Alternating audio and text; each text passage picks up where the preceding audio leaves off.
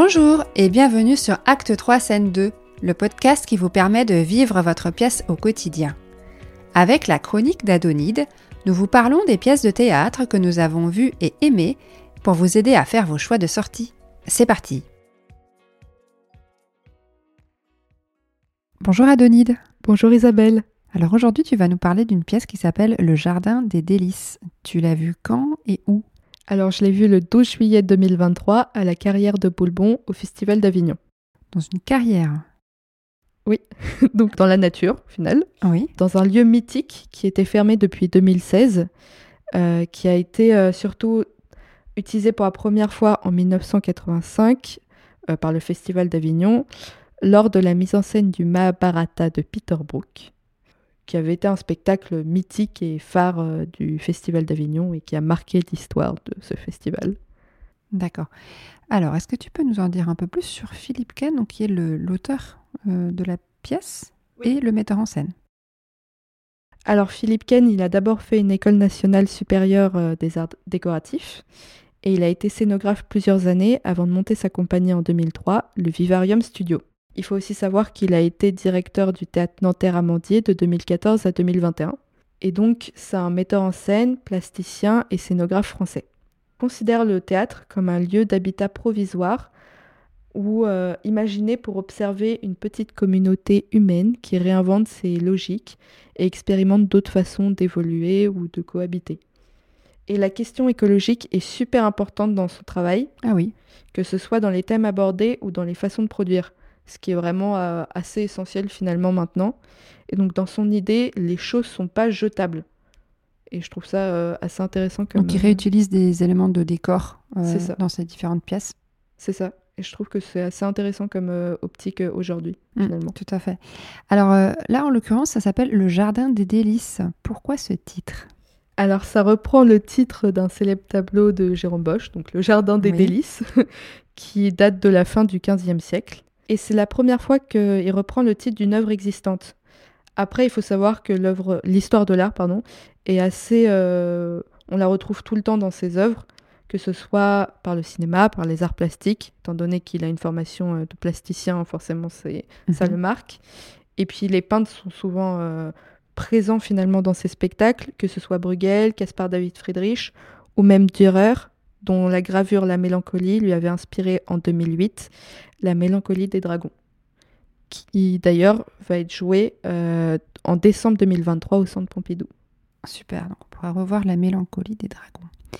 Et alors là, pour euh, le Jardin des Délices, comment on fait pour créer une pièce sur la base d'un tableau?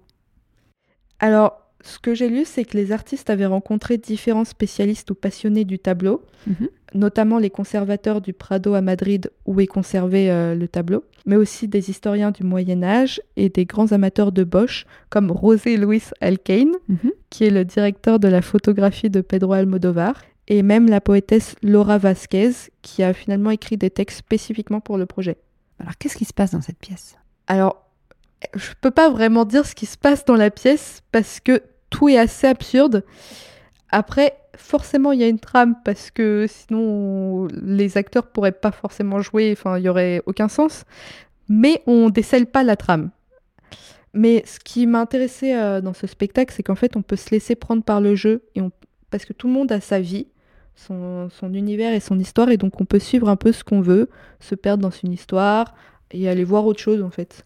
Donc tu veux dire que les comédiens jouent euh, chacun une action euh, simultanément? Ouais, après, il y, a- il y a des scènes de groupe, mais effectivement, notamment au début, on en a qui sont en train de lire une, euh, une histoire qui est euh, racontée sur le côté, d'autres qui sont en train de faire des figures de gym. Il y a un peu tout qui se passe, quoi, donc on peut vraiment regarder ce qu'on veut. Après, il faut reconnaître que ça peut être difficile pour des spectateurs pas habitués de se laisser complètement prendre comme ça et de pas avoir une histoire à suivre.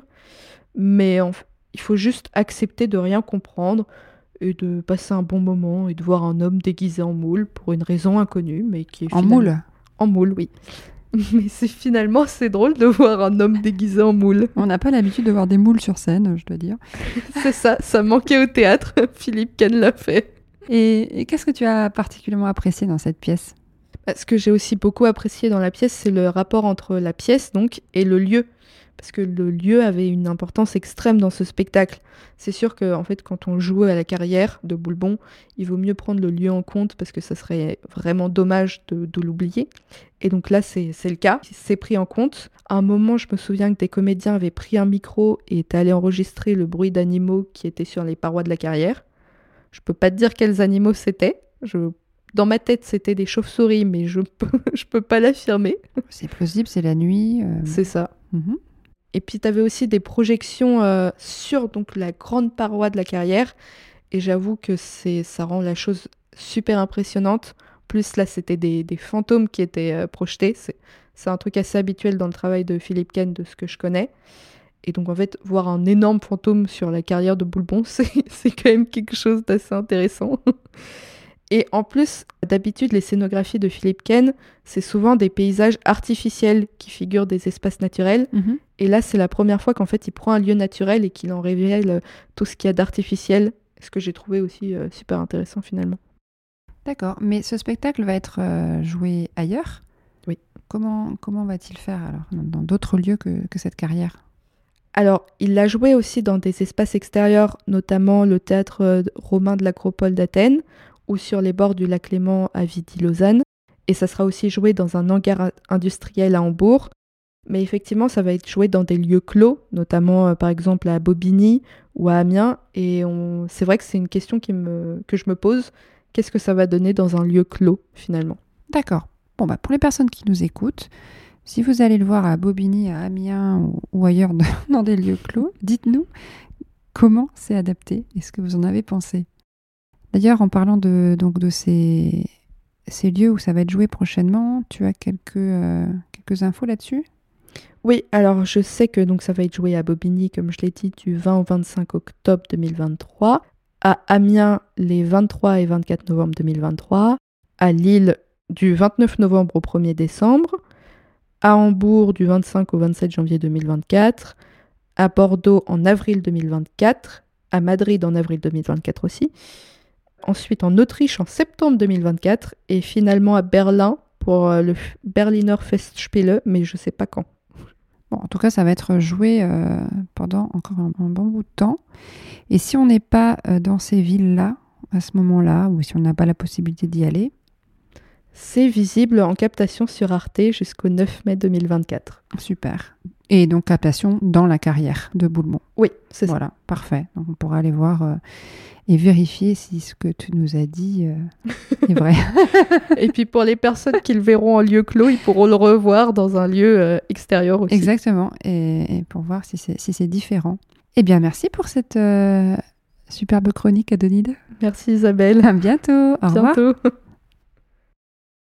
Merci pour votre écoute. J'espère que cet épisode vous a plu.